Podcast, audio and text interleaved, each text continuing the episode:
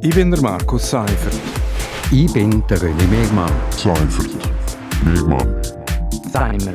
Gemeinsam sind wir Seimer. Seimer. Seimer. Seimer. Und das hat uns in dieser Woche bewegt. Seimer. Willkommen bei Seimer auf RSO. Seimer heißt jede Woche zum aktuellen Thema und Seimer das steht für Seifert und Mehrmann. Ich bin der René Megmann, früheriger stellvertretender Chefredakteur von Südostschweiz. Und ich bin der Markus Seifert, ich bin Redakteur bei Radio Südostschweiz. Ja, René, heute zum Thema Stadt-Land-Graben. Das ist ja unbestritten, dass sich der oft tun hat in letzter Zeit. Also das zeigen auch die letzten Volksabstimmungen, beispielsweise die Umweltvorlagen, die Agrarvorlagen, Jagdinitiativen, CO2-Gesetz. Da haben wir jetzt wirklich große Unterschiede bei Ja bzw. Nein-Anteil zwischen Stadt und Land. Ist der Stadt-Land-Graben ist das so quasi eine neue Zäsur in der Schweizer Bevölkerung, äh, wo so quasi der Röstigraben oder der Polentengraben ablöst?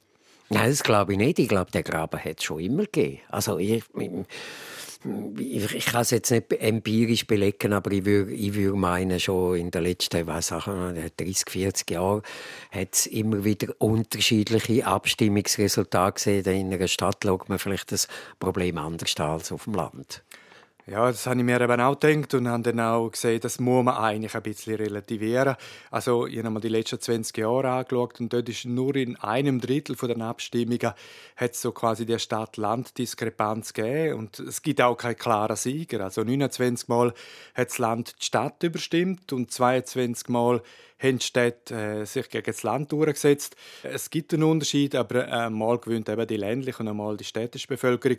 Und zudem muss man sagen, die Mehrheit in der Schweiz, die, die lebt weder in der Stadt noch auf dem Land. Also der weitaus grösste Teil lebt so in den Zwischenräumen, also in den städtisch geprägten Gebieten oder in Agglomerationen. Äh, dort hat man irgendwie beides. Dort haben wir beides und, und ähm, das kann man gut finden oder nicht. Aber ich meine, in der Aglo, die Aglo fängt dann relativ schnell mal an und dort, eben, dort hast du den Vorteil, du hast das Theater und, und das Hallenbad und so, das ist in der Stadt und so, aber du wohnst dann gleich irgendwo so ein bisschen im Grünen am Rand und, und bist in zwei Minuten mit dem Hund äh, im Wald. Genau, so geht es mir. Also ich wohne in Igis Langquart, also das ist eigentlich sehr ländlich, wenn ich aus dem Fenster schaue, aber eben, es ist äh, städtisch prägt, weil ich einfach sehr schnell an der Stadt bin.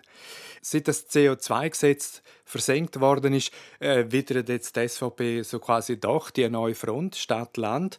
Äh, der Parteipräsident Marco Chiesa fordert jetzt inzwischen einen Aufstand gegen die rot-grün regierten Städte. Dort würden nur noch Luxuslinke wohnen, die auf Kosten der Landbevölkerung leben und ihnen Vorschriften machen wollen.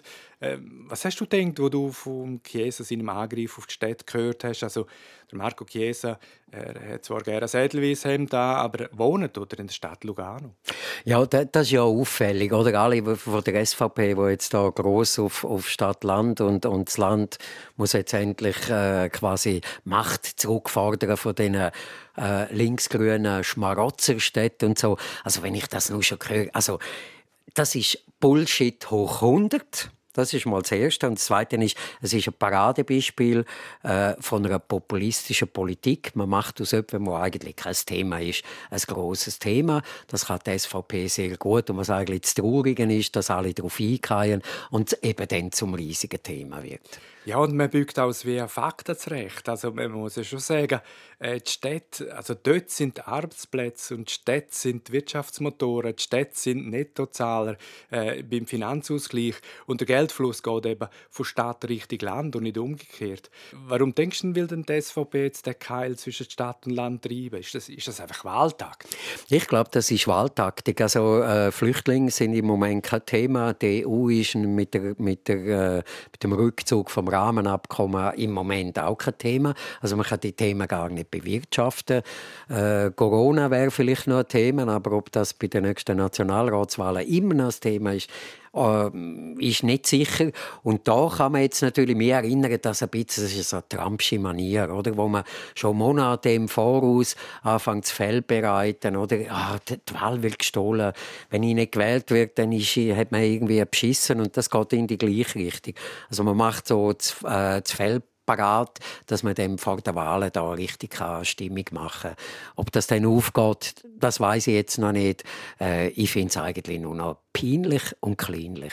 Aber man wird es wahrscheinlich am Köcheln behalten können. Gerade jetzt das nächste Abstimmungswochenende am 26. September. Dort wird die SVP das Klischee bestätigt sehen. Also die Ehe für alle und die 99%-Initiative. Das wird wahrscheinlich wieder entlang vom Stadt-Land-Graben entschieden.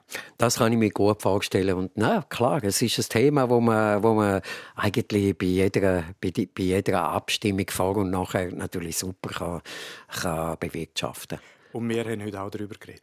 Genau. wir machen aber einen Schlusspunkt an dieser Stelle. Nächsten Freitag gibt es wieder Seimer hier auf RSO ab dem 7. oder auf Podcast. Ich bin der Markus Seifert. Ich bin der René Megmann. Seifert. Megmann.